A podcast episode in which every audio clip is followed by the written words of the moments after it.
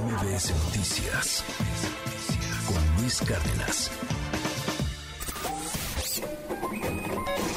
Economía y finanzas con Pedro Tello Villagrán.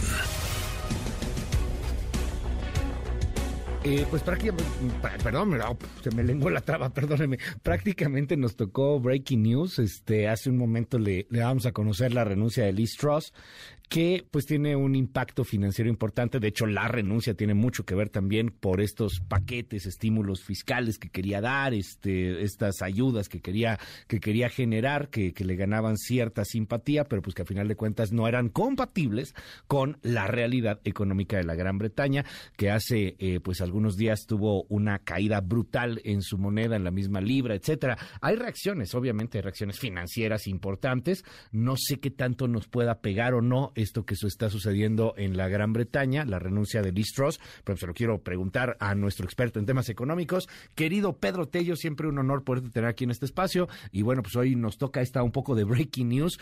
Eh, ¿Está moviéndose algo? ¿Se están moviendo los, los mercados? ¿Lo están aceptando bien, mal? Todavía es muy temprano para saberlo. Acaba de renunciar hace algunos minutos la primer ministra británica. Qué gusto saludarte, Pedro. Buen día.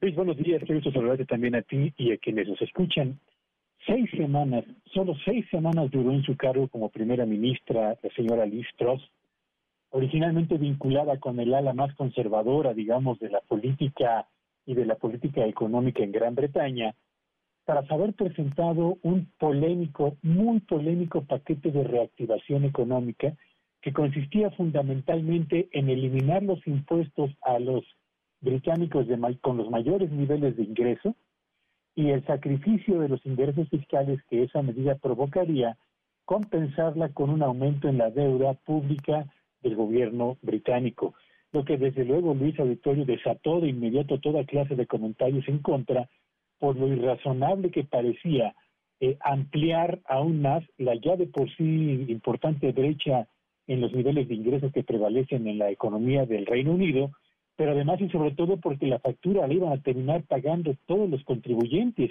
al amparo de el servicio de la deuda que se iba a contratar para compensar ese recorte en los impuestos. Y vale la pena señalar, Luis Auditorio, que se trataba ya de una decisión casi cantada. En los últimos días, prácticamente en las últimas semanas, empezaron a renunciar miembros de su gabinete con posiciones importantes. Posteriormente, los integrantes del poder, digamos, el equivalente al poder legislativo, le expresaron lo mismo de la oposición que del propio partido en el poder, que no tenían la suficiente confianza en sus capacidades para conducir desde el puesto que le correspondía, digamos, la, la política del gobierno de Gran Bretaña. Y por supuesto que los mercados financieros reaccionaron de inmediato frente a una política económica que buscaba impulsar desde la óptica que consideraban más errada por el momento en el que vivía esa economía y por el impacto que tendría fundamentalmente en el ánimo de los contribuyentes. Y bueno, vale la pena señalar, Luis, que eh, al impulso inicial de recortar impuestos a los de mayor nivel de ingreso, le siguió después el retiro de esa propuesta y la inclusión de una que cayó todavía peor, aumentar los impuestos a las empresas del 19% actual hasta un 25%, en momentos en los que los costos de las empresas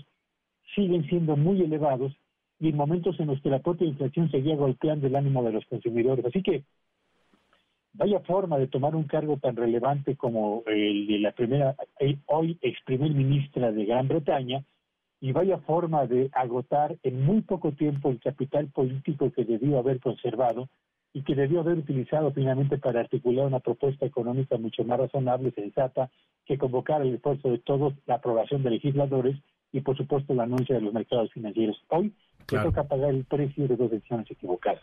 De los otros datos, ¿no? También de alguna manera algo habrá que aprender quizá de lo que está sucediendo, de lo que ya sucedió allá en Gran Bretaña, totalmente distinta a la economía, la política, lo que sea, pero pues interesante cuando quieres jugar a una realidad alterna económica, lo que puede llegar a suceder y, y más allá de la renuncia política, sino de las consecuencias económicas para una nación y del tamaño de Gran Bretaña además.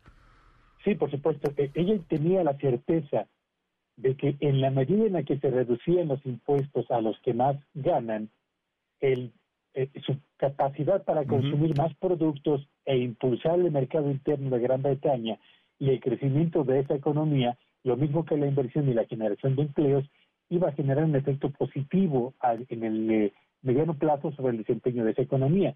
Pero la verdad es que no contaba con que el impacto de la inflación por una parte y por la otra el desgaste que ya se vivía en el ánimo de los contribuyentes iban a operar en contra de su eh, intención eh, inicial y bueno, después intenta corregir, pero lo hace de la peor manera. Así que pues le toca pagar el precio, un precio que allá ha salido muy caro para ella y sus aspiraciones políticas en muy poco tiempo y habrá que ver en México las decisiones económicas que hoy se van a discutir en la Cámara de Diputados, a donde nos conducirán Luis. Oye, eh, y, y, ese ese tema también, eh, digo, ya si nos das oportunidad, lo platicamos, de hecho, pues, mañana, con, mayor amplitud, para ver cómo se mueven estas discusiones de la Cámara de, Diputados. Oye, pero rápidamente, eh, ¿tiene alguna consecuencia económica esta renuncia para México? Este, ¿La salida de Liz Truss tendrá algún tema este, que nos preocupe de manera particular? No lo creo, Luis. Yo creo que finalmente los mercados financieros ya anticipaban algo así, por una parte, y por la otra, la intensidad de las relaciones económico-comerciales entre México y Gran Bretaña eh, no son tan importantes como para suponer que esto va a causar un cambio importante en, la, eh, en los flujos comerciales o en los flujos financieros que median entre ambos países. Gracias, querido Pedro. Te mando un gran abrazo y te seguimos en tu red. ¿Cuál es? Síganme en Twitter en arroba Petello Villagrán y que este sea un buen día para todos. MBS Noticias con Luis Cárdenas.